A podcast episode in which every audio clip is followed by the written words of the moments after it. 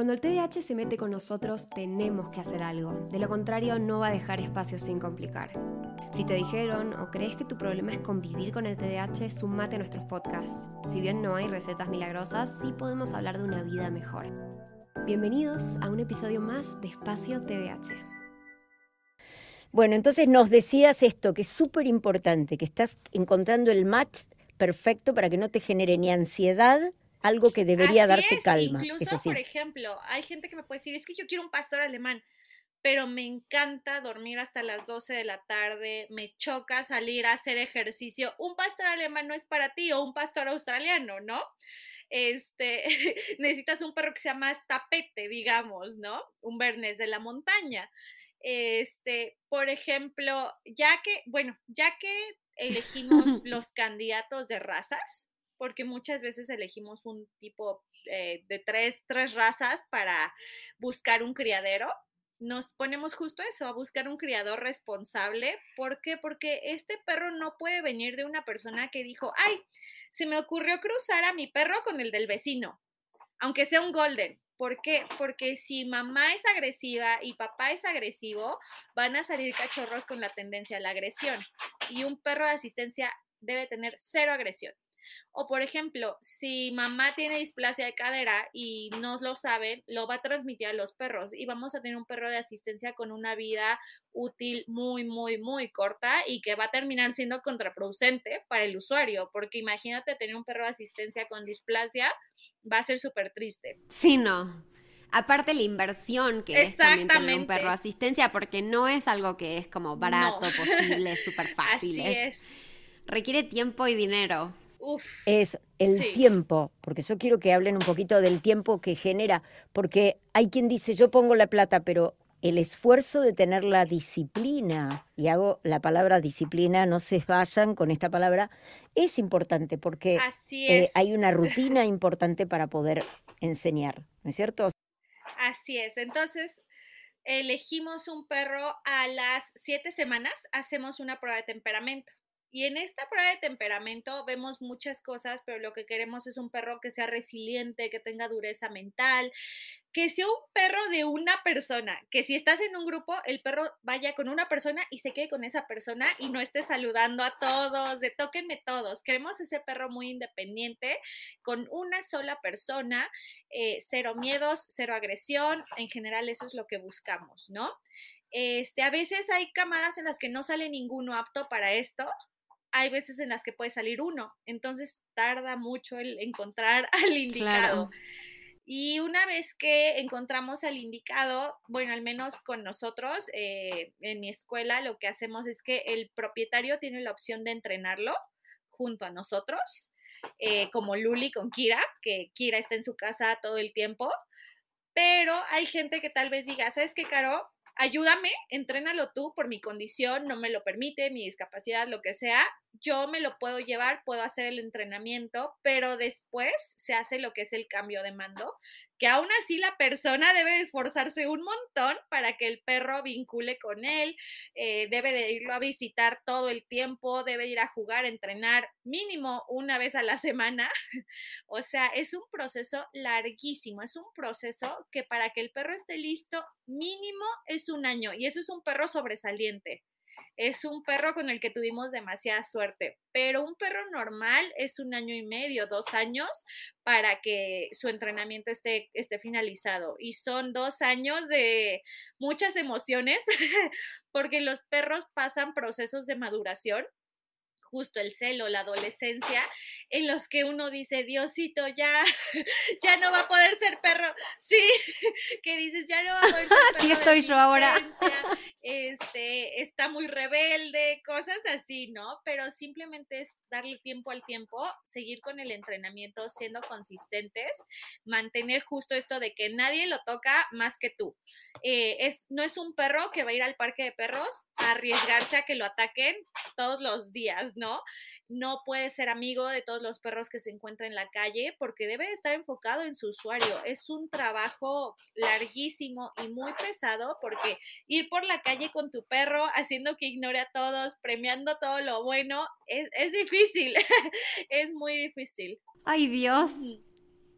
No, y ni hablar de, siempre andar premiando, por lo menos Kira me salió alérgica. Entonces, eh, Kira como que tiene una dieta muy especial y nos redujeron toda la posibilidad de darle premios de ningún tipo. Entonces, solo puede comer de una lata que además de que me sale un riñón, la tengo que, la tengo que cortar y hago como cuadraditos y los congelo y después lo pongo en una Ziploc y hago como una producción masiva de estas latas y después me llevo eso y es como bueno, si me voy dos horas se me van a derretir. Es como que, ay Dios, la cantidad de cosas en tu mente, pero sí de siempre estar premiando, siempre. Así es. O sea, yo creo que mi cabeza no para un segundo. O sea, el otro día estaba charlando con Ian y fue como de como que te estoy escuchando, pero a la vez necesito entrenar a Kira, porque Kira está acá con nosotros y estamos cenando y yo necesito que ella aprenda a portarse bien. Entonces es como que, wow, hay muchos contras a la misma manera que hay muchos pros.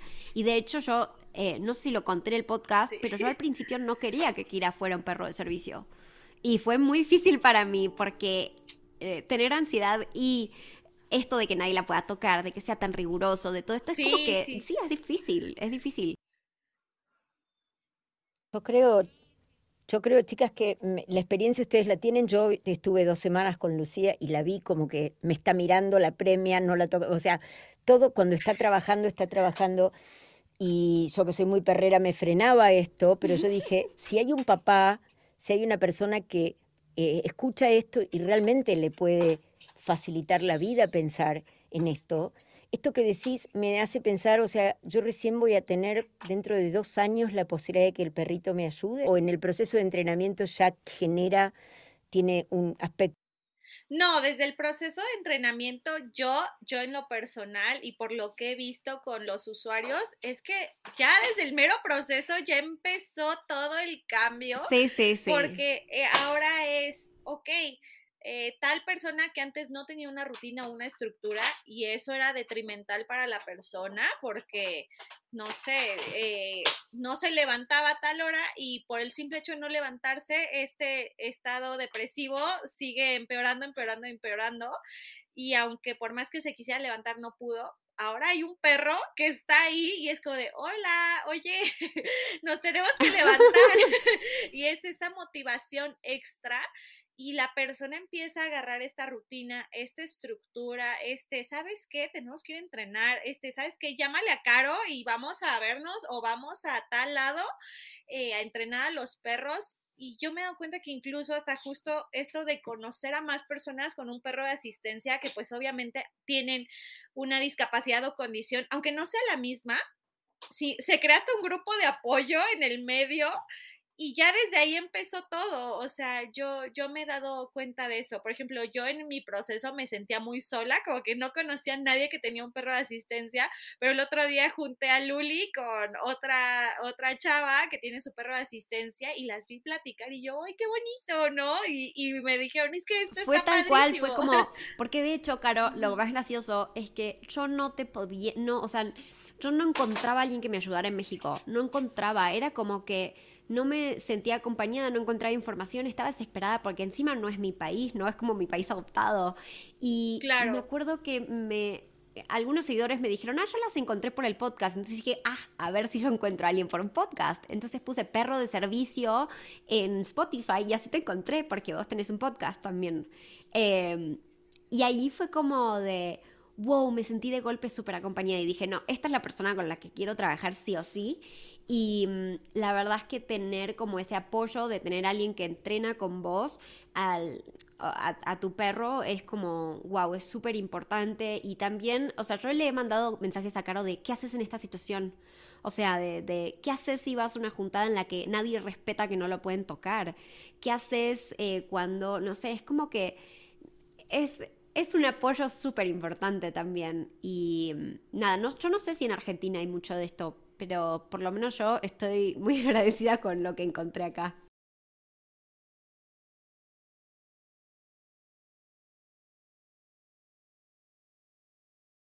O sea, a ver si yo lo entiendo. Primero, todo este proceso de em, seleccionar eh, el perro, la raza, el criadero, el cachorro, em, también elegir de la manera en que va a ser entrenado y todo esto lleva mucho tiempo.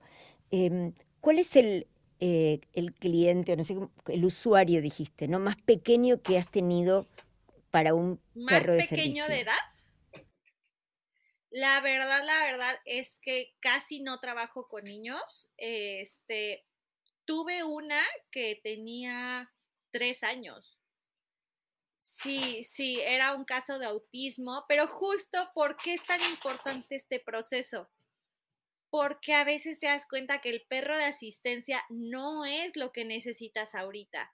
Yo, ah, justo en este proceso, yo a Luli le mostré a mis perros, ¿no? Justo para ver este, de con quién haces clic y con quién no. Y Luli hizo mucho clic con mi Golden Retriever. Y fue de, es que me gusta. Y me dijo, es que me gusta esto y que me va viendo todo el tiempo. Me gustó esto, salir a tirarle la pelota, ¿no? Y justo con este, estos usuarios en este proceso, yo les llevaba mi boxer, a mi perrito Baba. Y fue maravilloso porque la niña que no hablaba habló gracias a Baba, empezó a decir Baba, Baba, este, empezó a decir, empezó a decir muchas cosas gracias a Baba, pero se dieron cuenta que el tener un perro 24/7 mientras encontraban un kinder, mm, mientras los maestros del kinder decían, es que no puede traer al perro aquí, no era lo ideal para ellos, más porque pues es una niña de tres años, ¿no? Ella no se podía hacer cargo de sí misma en ese momento, mucho menos de un perro, y la mamá estaba cambiando trabajos, cosas así, dijo, ¿sabes qué, Caro? No, pero tráeme al perro de terapia una vez a la semana a que juegue con ella. Y fue así de, ah, ok, está bien, se vale a veces no ser candidato para un perro de asistencia, pero hay otros tipos de perros que te pueden ayudar, como el perro de terapia, que es un perro que simplemente su trabajo es brindarte confort. Brindarte confort, hacerte sentir bien, jugar contigo y con un grupo de personas, incluso, por ejemplo, para eh, las oficinas, ¿no? Muchas veces hacen reuniones en las que está toda la oficina y se lleva el perro de terapia y mejora la interacción del grupo, fomenta la comunicación, el respeto, la tolerancia, cosas así. Ajá, Baba, mi perroterapia va a un kinder y, o sea, se ve incluso quién le hace bullying a quién, quién está teniendo temas de autoestima, cosas así.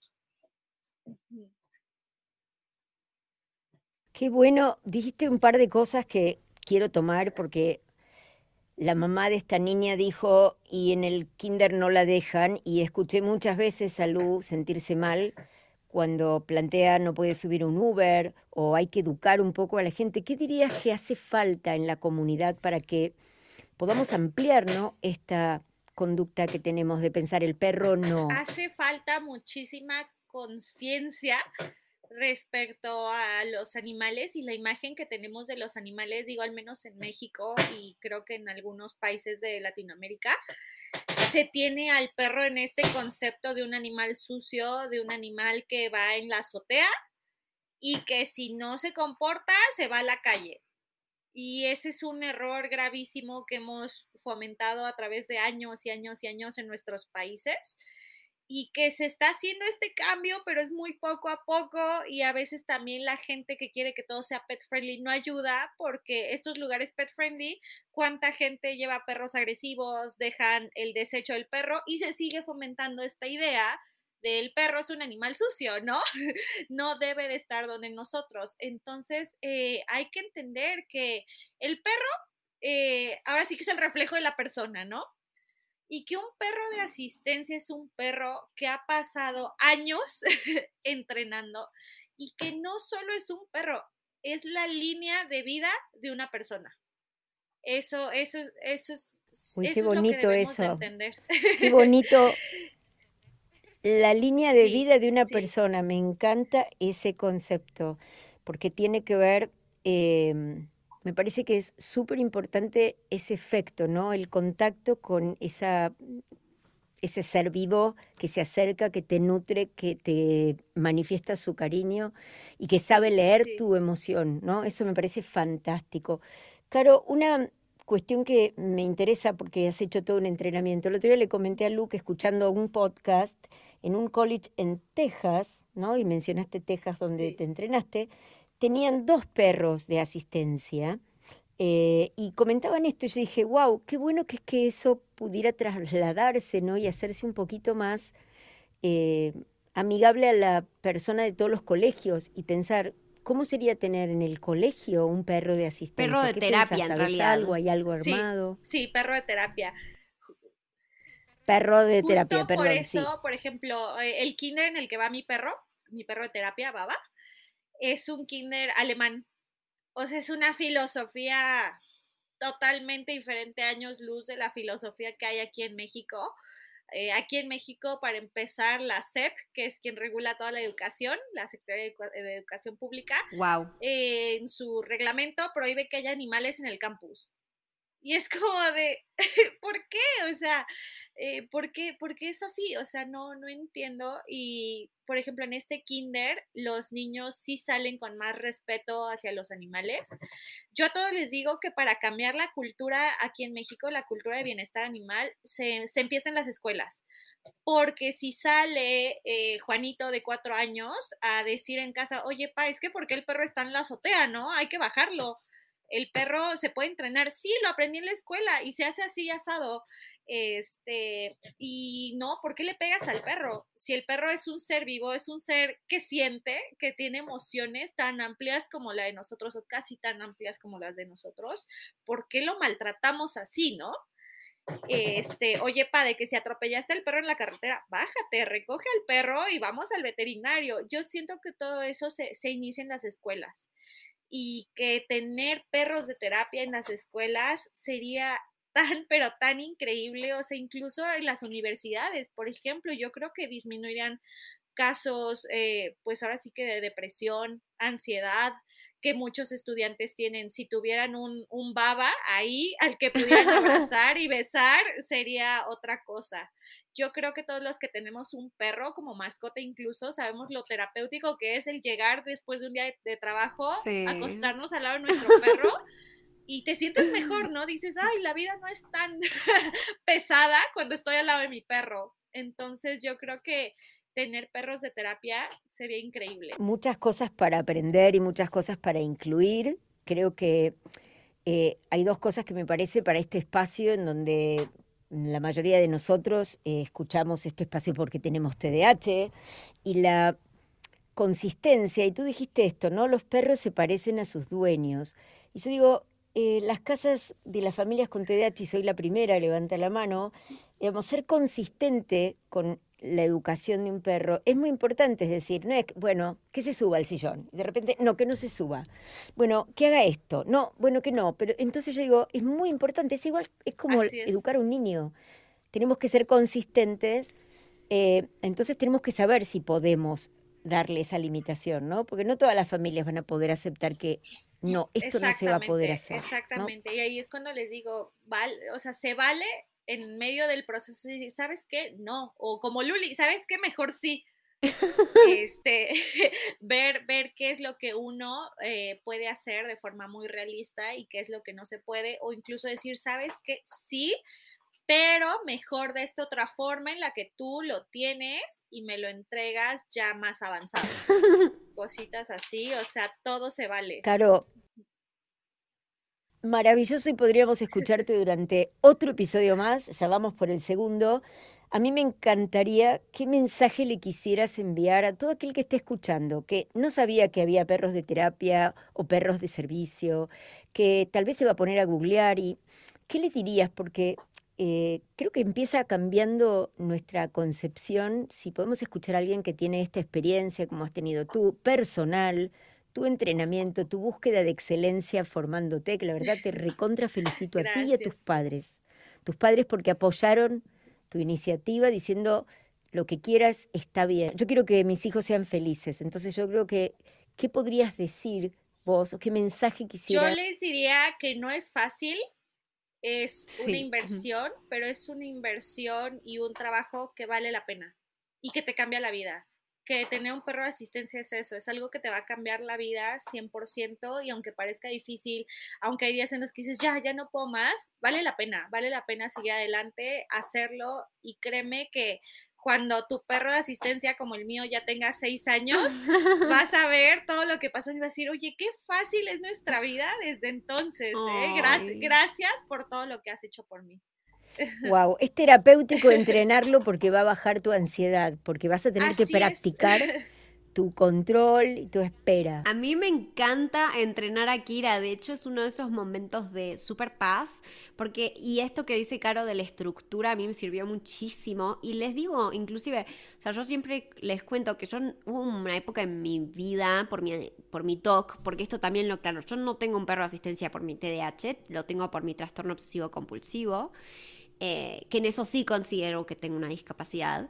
Y em, yo no podía salir de mi casa, o sea, no salía de mi casa sola, no perdí mi independencia por completo. Y ni bien llegó Kira, o sea, ni bien pudo empezar a salir, yo volví a salir. Y Kira todavía tiene siete meses, o sea, no está, no está cerca de, de, estar ahí ya eh, como perro certificado y todo. Pero igual es em, todo, todo esto de de que sea tu proyecto, ¿no? Te ancla, te da una estructura. O sea, Kira tiene que salir, tiene que pasear, es un perro de mucha energía, me saca a correr.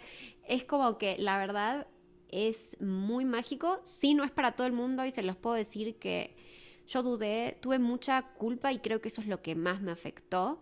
Me daba culpa que otras personas no pudieran tocar a mi perro, me daba culpa que estaba siendo egoísta en algún sentido y después me dije, me dije, ¿sabes qué? O sea, no estás viviendo tu vida y la única que importa acá en principio sos vos. Entonces, si necesitas esto y realmente podés sentarte con alguien así de maravillosa como Caro, que Caro sé que hace consultas online, así que la llaman, agendan. Eh, ella viene muy recomendada de parte mío. Eh, así que nada, la verdad es que si pueden tener a alguien que los acompañe, wow, es un camino hermoso y que al final del día, cuando hago mi balance de, uy, pero no puedo hacer esto, lo otro, no sé qué, vale la pena. Vale la pena porque se ve el cambio. es increíble.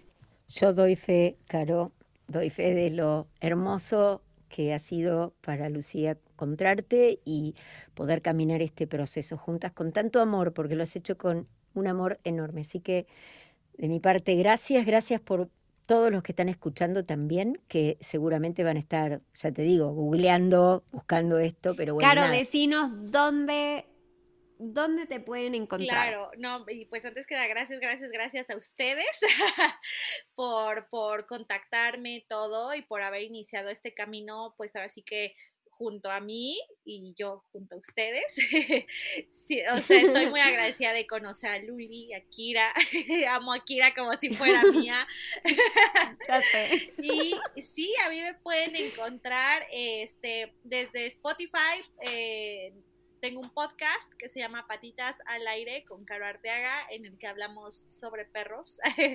Todo es de perros. Y si quieren ver más perros y poderme contactar más personalmente, está mi Instagram, que es Caro de Dog Trainer o de K9, K9 Academy-MX. Es eh, mi escuela donde también me pueden contactar en cualquiera de esas dos me pueden contactar, nos pasamos el WhatsApp, lo que sea, y podemos hablar sobre perros de asistencia y de lo que quieran. Súper, yo voy a dejar toda esta información en eh, la descripción del episodio. Pero bueno, hasta acá el y los en realidad episodios del día de hoy. Muchas gracias a todos por escucharnos. Saben que nos pueden seguir en todas las redes sociales como Espacio TDH.